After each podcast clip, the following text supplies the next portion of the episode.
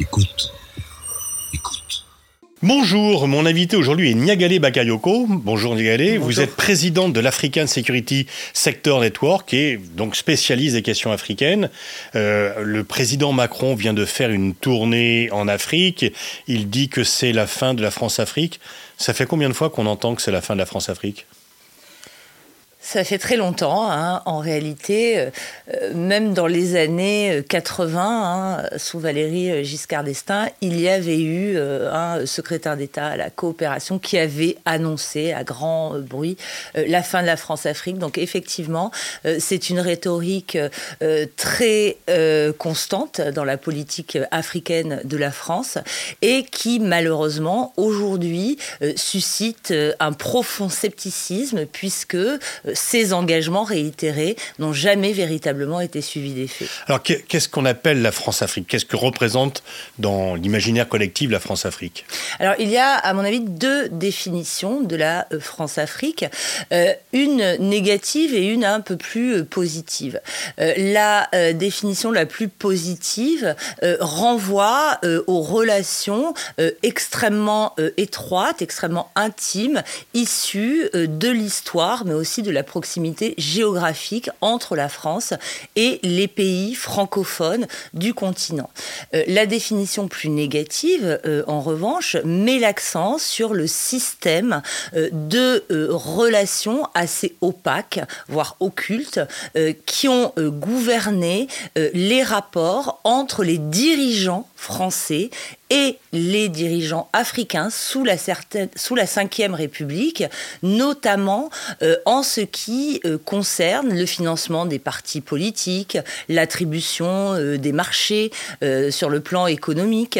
et ce caractère sulfureux des relations entre la France et le continent a effectivement donné lieu à de très nombreuses condamnations par les organisations de la société civile aussi bien en Afrique euh, qu'en France. Mais il me semble que ce temps de la France-Afrique, euh, sous son euh, volet beaucoup plus contestable, est aujourd'hui révolu, véritablement. Je pense qu'il y a de moins en moins d'opacité en ce qui concerne notamment le financement, les relations politico-économiques truquées.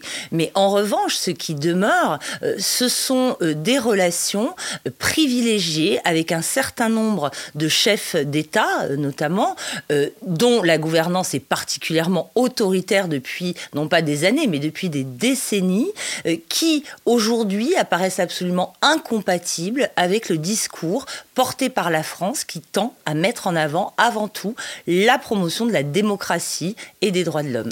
N'y a-t-il pas une contradiction de communiquer sur la fin de la France-Afrique et se rendre chez Ali Bongo et euh, Sassou Nguesso. En effet, c'est extrêmement problématique, d'autant plus que cette nouvelle visite euh, fait suivre à la visite qui a été rendue cet été par le président Macron au président Paul Biya, qui vient de fêter son 90e anniversaire et qui est au pouvoir depuis euh, plus de 40 ans, euh, et dont euh, la façon de gouverner est loin de répondre aux critères de gouvernance démocratique qui sont prônés par ailleurs pour d'autres pays par la diplomatie française. effectivement, aller rencontrer le président Ali Bongo, bien entendu, dans un cadre multilatéral sous couvert euh, du euh, One Forest Summit, qui est euh, une rencontre qui touche aux questions environnementales, ne permet pas d'effacer malgré tout le fait que Ali Bongo a été désigné dans le cadre d'une succession dynastique avec un scrutin contesté de toutes parts pour succéder donc à son père Omar Bongo, euh, et euh, qui continue de figurer parmi les pays les plus autoritaires euh, en Afrique. Il en va de même du Congo, gouverné là aussi depuis des décennies par Denis Sassou Nguesso. Vous, vous, avez alerté depuis longtemps, et je vous ai entendu plusieurs fois, y compris dans les cercles officiels, lancer des alertes sur la perte d'influence de la France en Afrique. Est-ce que vous, vous avez joué les Cassandres, mais les Cassandres n'ont pas toujours tort. Comment vous qualifierez l'influence de la France en, Afrique aujourd'hui, le poids de la France? Est-ce qu'il y a un déclassement? Est-ce qu'il y a une perte d'influence? Quelle est la situation? Malheureusement, oui. Euh, il y a un déclassement, mais qui, à mon avis, aujourd'hui, va au-delà de ça. Il y a un rejet manifeste et assez virulent de la France euh, dans certaines parties du continent africain. C'est extrêmement euh, visible et bruyant parce que ça s'exprime non pas à bas bruit mais de manière très ouverte, à la fois sur les réseaux sociaux mais aussi dans les rues, donc en Afrique de l'Ouest et en Afrique centrale, euh, même si euh, les signaux euh, sont pour l'instant moins facilement identifiables ou audibles, le processus de rejet ou en tout cas de très fort scepticisme face à la pertinence du type de présence française que l'on a aujourd'hui sur le continent se fait entendre aussi. Comment faire pour inverser les choses? Est-ce que le en même temps de Macron, parce que on ne sacrifie pas le présent et avec les dirigeants en poste, mais on prépare la jeunesse. Est-ce que cette démarche, que faire pour euh, venir euh, inverser euh, ce déclassement? Alors, euh, il me semble que le en même temps, justement, ne peut pas fonctionner en politique étrangère, qu'il s'agisse de la France ou qu'il s'agisse d'autres dossiers. On le voit très bien euh, ailleurs avec la politique étrangère menée par le président Macron. Sur le continent africain, il est évident aujourd'hui que le deux poids, deux mesures et l'absence de cohérence de la politique ne peut plus se poursuivre sous peine de perdre encore davantage d'influence et d'être vraiment euh, poussé dehors de manière encore plus violente que ça ne l'est aujourd'hui. Il faut rappeler que la France a été forcée de quitter et le Mali et le Burkina Faso, euh, ce qui ne s'était jamais produit, ce qui est quand même euh, un signe euh, d'humiliation et un signal extrêmement préoccupant. Mais on, s'aperçoit aussi, je pense que lorsqu'on regarde le cas du Tchad, pour moi, il est significatif de ces incohérences qui ne sont plus acceptées par les opinions publiques africaines, mais aussi par certains États. C'est-à-dire que lorsque, dès le lendemain du décès du président Idriss Idriss une junte militaire s'installe au pouvoir de manière absolument inconstitutionnelle, plaçant à sa tête le fils du président défunt, là encore dans le cadre d'une transition dynastique.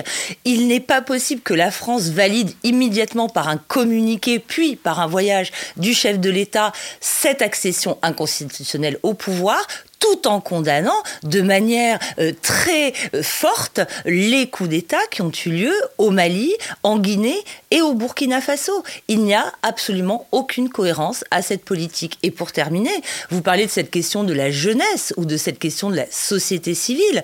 C'est également quelque chose qui n'est pas accepté ni par euh, les opinions publiques parce qu'il y a l'impression qu'il y a cooptation absolument arbitraire de quelques organisations de la société civile considérées comme représentatives alors qu'elles ne sont pas reconnues localement. Mais cela rend très insatisfait aussi les chefs de l'État qui se sont vus exclure du sommet de Montpellier, Afrique-France, qui n'a euh, inclus aucun dirigeants africains.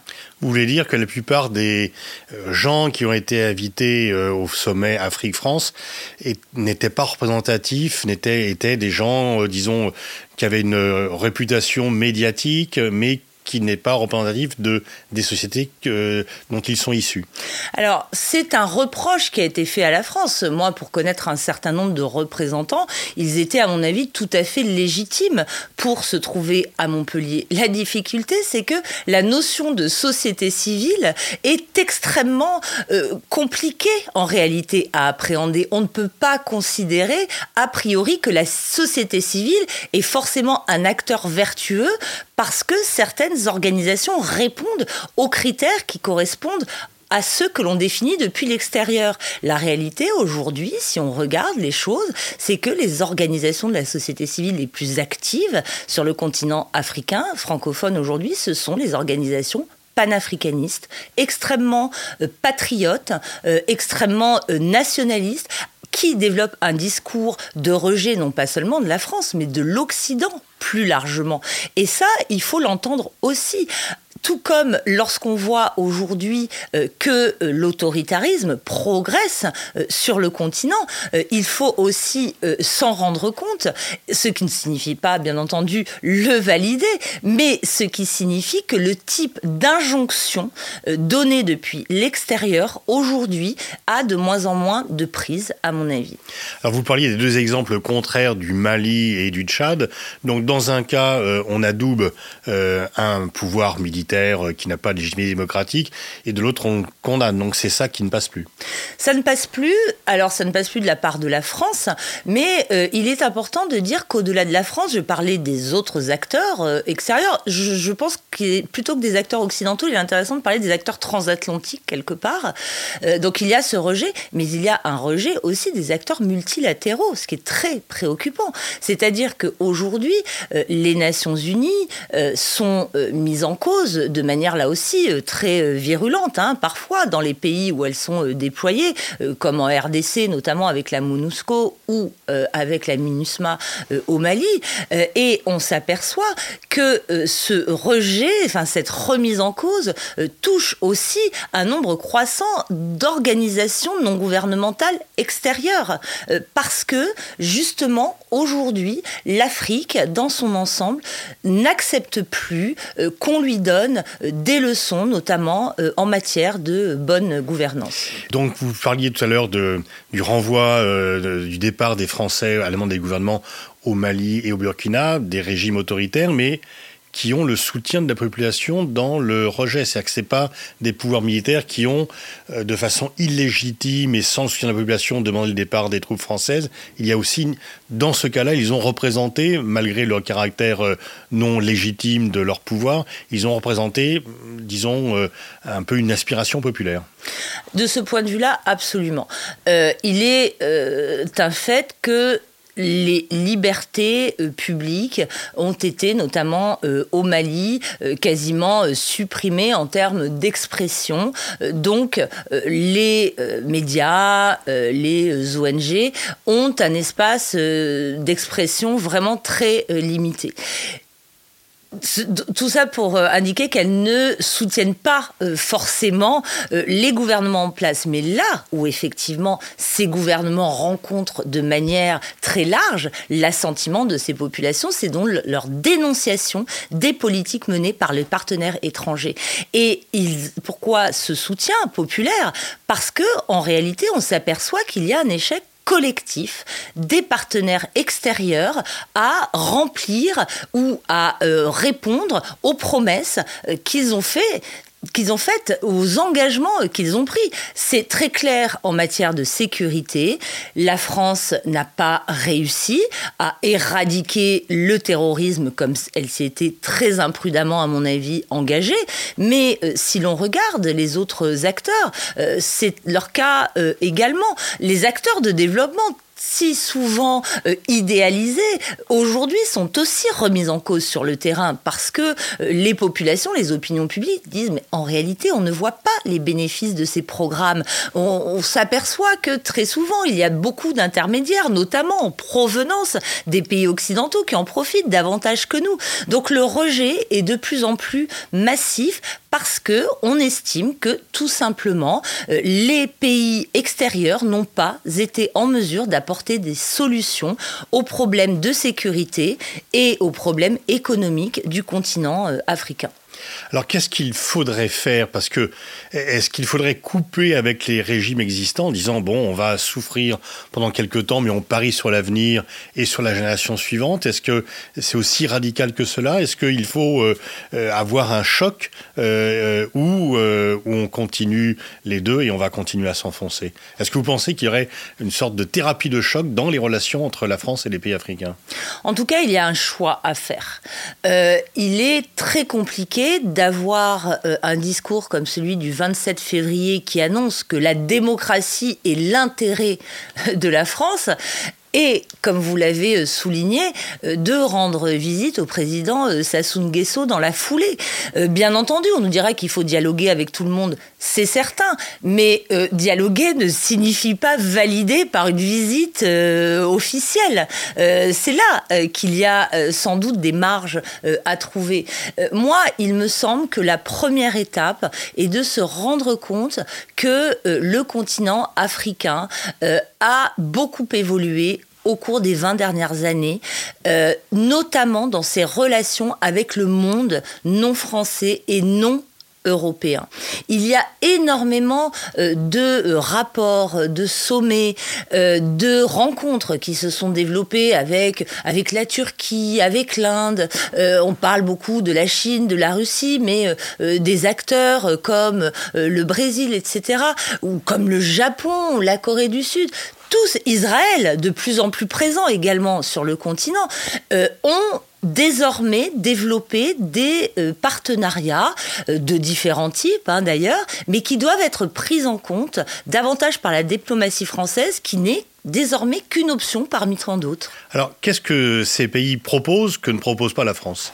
Alors, d'abord, ils ne proposent pas forcément euh, une réponse globale à absolument tout. Peut-être que l'une des difficultés de la France, et l'on l'a encore noté hein, dans le discours du président euh, Macron, est de vouloir être présente sur le plan sécuritaire, sur le plan économique, sur le plan culturel, sur le plan sportif, euh, sur le plan du développement. Non, les autres partenaires, très souvent, choisissent une sorte de niche euh, sur laquelle ils s'investissent de manière euh, particulièrement active. Si on prend l'Inde, par exemple, d'un point de vue économique, elle est très investie sur le segment de l'industrie du médicament euh, dans ses rapports avec l'Afrique. la Turquie est très présente à travers les compagnies de construction, d'infrastructures, sa compagnie aérienne, qui est l'un des premiers opérateurs sur le continent, et également dans le commerce des drones. C'est l'un des premiers euh, partenaires africains. Euh, si euh, l'on prend la Chine, on connaît bien sûr les routes de la soie, etc. Mais quand, la France associe, moi ça me frappe toujours, systématiquement la Chine, après avoir remis en cause la présence de la Russie, elle englobe les deux acteurs alors que leur présence n'a absolument rien à voir l'une avec l'autre. la, la Chine n'est pas du tout présente, à part à Djibouti, comme la plupart des acteurs internationaux, sur la scène sécuritaire et militaire. Non, euh, elle est euh, davantage positionnée d'un point de vue euh, économique. Donc je pense que cette volonté holistique de tout embrasser de, par de la diplomatie française sur le continent africain est, à mon avis, plus un handicap qu'un avantage aujourd'hui. Et est-ce qu'il n'y a pas aussi un excès de militarisation de nos relations, d'où d'ailleurs les, les, les, sourires que l'on fait au pouvoir tchadien, parce que c'est un des rares pays africains qui a une véritable armée. Est-ce que du coup, depuis ce qui était un peu le succès de François Hollande, qui s'est avéré après être nettement moins euh, un succès, est-ce qu'après 2013, on n'a pas trop axé euh, notre présence en Afrique par le biais de la sécurité et du militaire? Si, certainement, mais ça s'inscrit euh, dans euh, l'histoire euh, de la relation post-indépendance entre la France et l'Afrique. la France, à la différence de la Grande-Bretagne, ayant décidé de conserver une présence militaire sur le continent. Et on est encore aujourd'hui dans la perpétuation de cette tradition, qui parfois implique des biais. Moi, j'ai toujours été très étonnée par cette conviction française selon laquelle l'armée tchadienne euh, est absolument un pilier euh, indispensable euh, dans la région. L'armée tchadienne, bien sûr, a eu un rôle très important au moment du déploiement de l'opération Serval et c'est illustré sur le terrain, mais c'est une armée de guerriers, ce n'est pas une armée de soldats et on le voit avec les très nombreuses exactions qu'elle a pu commettre en Centrafrique ou même dans le cadre de déploiement au Sahel central. Euh, pour euh, l'avenir de cette présence militaire, les annonces qui ont été faites démontrent une très grande difficulté en réalité à renouveler la proposition euh, sécuritaire qui est faite par la France. Parce que lorsqu'on propose que les bases militaires, notamment de l'ouest du continent, soient transformées en académies co-gérées, bon, tout d'abord, ça provoque l'ire locale en disant, mais enfin, au nom de quoi euh, la France gérerait de manière conjointe avec nos armées ces bases. Mais surtout, on s'aperçoit que c'est une solution qui existe déjà. Depuis la fin des années 90, ont été mises sur pied ce qu'on appelle des écoles nationales à vocation régionale, qui sont des établissements euh, mis sur pied par la France, mais qui accueillent des stagiaires de toute l'Afrique et qui sont gérés en lien avec les autres les autorités euh, du pays. Donc il n'y a rien de nouveau le contenu des formations. Camp, etc., les opérations. Alors, c'était Ricamp, mais c'était euh, surtout toutes ces écoles. Euh, il y a l'école d'infanterie, il y a l'école de santé, il y a une nouvelle académie euh, de lutte contre le terrorisme qui a été créée il y a deux ans en Côte d'Ivoire. Donc, ces instruments existent déjà. Ils n'ont pas changé la sécurité. Et on entend beaucoup de bilans et de critiques du déploiement opérationnel de Barkhane, mais le bilan et les leçons apprises de 60 ans de coopération militaire et technique qui en ont en réalité absolument pas permis d'améliorer le niveau et l'opérationnalité des armées africaines n'est toujours pas fait et ce sont toujours les mêmes solutions que l'on recycle en réalité. Alors est-ce que ça provient en fait à vous écouter en fait, il y a un manque de connaissances, il y a un défaut d'analyse. C'est un logiciel, c'est que on applique une politique qui est basée sur des présomptions et moins sur l'étude des réalités. Les gens qui connaissent réellement l'Afrique n'ont pas été écoutés. Alors, euh, vous êtes politologue euh, comme moi, on est vraiment, sans vouloir faire de la théorie, dans le pass dependency, je pense, hein, la dépendance au sentier qui fait qu'en politique étrangère, on a tendance à suivre une tradition sans véritablement en dévier sur le fond. Mmh. Euh, il y a euh, quelque chose qui est de cet ordre-là, à l'évidence, mais en effet, euh, il me semble que euh, la façon dont sont conçues les relations internationales en général n'a pas suffisamment été attentive aux évolutions du monde. C'est très clair dans le cas du Sahel. On a eu affaire à un type d'insécurité qui ne correspondait absolument pas au savoir-faire mis en avant euh, par les armées comme celle de la France. On a vu ça ailleurs, on l'a vu en Afghanistan aussi. Et il y a eu une incompréhension, une incapacité à maîtriser les codes, les standards, les relations très locales euh, qui existent et qui sont en réalité, elles, complètement maîtrisées par les acteurs locaux, ce qui explique aussi la façon dont ils peuvent manipuler leurs partenaires extérieurs. Ça, c'est le premier élément. La non-compréhension du contexte local. Il y a un très beau livre hein, qui a été écrit par Jean-Pierre Olivier de Sardan qui s'appelle La revanche des contextes et je pense qu'on est totalement là-dessus. Le deuxième élément, c'est euh, effectivement cette difficulté à voir que l'Afrique aujourd'hui veut multiplier les partenariats et non plus s'enfermer dans des relations privilégiées avec un seul partenaire extérieur. Le président s'est rendu en République du Congo. Le docteur Mukwege, euh, prix Nobel de la paix, appelle à l'aide depuis longtemps. Et en fait, euh, euh, on a du mal. Est-ce que c'est parce que c'est le Rwanda qui est en cause et que du coup on a un peu les mains liées? Mais du coup, on présente à la fois la République du Congo comme le pilier de la francophonie et on ne fait pas grand-chose pour l'aider. Alors, il y a deux problèmes. D'abord, vous parlez de ce pied de la francophonie. Là aussi, est-ce que depuis une trentaine d'années, il n'y a pas eu un mépris, euh, en réalité, de la diplomatie et des dirigeants français pour cet instrument de la francophonie qui a toujours été considéré comme suranné et d'importance totalement secondaire? On voit aujourd'hui que c'était une erreur de l'avoir abandonné. Euh, le second euh, élément, c'est effectivement celui de l'absence de choix. Vous parlez de ce conflit entre la RDC et le Rwanda, euh, qui se manifeste à travers euh, la présence du M23 euh, sur le territoire congolais, l'absence de choix de la France est problématique au même titre qu'elle l'est dans ses relations avec le Maroc et l'Algérie aujourd'hui sur la question du Sahara occidental. Et le résultat est que les deux partenaires, dans chacun de ces dossiers, sont extrêmement mécontents de la position française. Parmi les défauts d'analyse que vous mettez en avant, aussi, c'est peut-être le fait de euh, réduire euh, les djihadistes à une dimension religieuse alors que c'est beaucoup plus pluriel. Alors, non seulement il y a eu cette réduction euh, du djihadiste euh, à sa dimension religieuse, mais surtout à sa seule euh, dimension opératoire, c'est-à-dire sa réduction à la figure du terroriste complètement assimilé à ceux qui ont commis des attentats sur le sol français, notamment en 2015. On n'avait absolument pas affaire à ça au Sahel. On a eu affaire à différentes insurrections, dont des insurrections djihadistes, mais également des insurrections de type politico-militaire ou de type indépendantiste qui sont d'ailleurs en train euh, de revenir sur le devant de la scène, notamment dans le nord du Mali. C'est frappant de voir aujourd'hui que la situation dix ans après devient euh, quasiment identique à celle qu'elle était, c'est-à-dire avec une potentielle euh, alliance qui pourrait se renouer entre groupes autonomistes touareg et groupes djihadistes affiliés à ACMI. On revient vraiment au point de départ. Je pense en effet que le refus de voir que l'on n'avait pas affaire à des acteurs assoiffés de sang euh, qui commettaient des attentats, mais bien à des acteurs politiques, non pas présents avant tout dans les centres-villes. Il y a eu très peu d'attentats en réalité en disant au Sahel, dans les villes elles-mêmes, mais euh, à des groupes insurgés qui prenaient le contrôle de zones périphériques en instaurant euh, notamment, non seulement, bien sûr, la charia, mais aussi de nouveaux systèmes d'administration de la justice, de nouveaux systèmes de taxation, de nouveaux systèmes de gestion des ressources naturelles.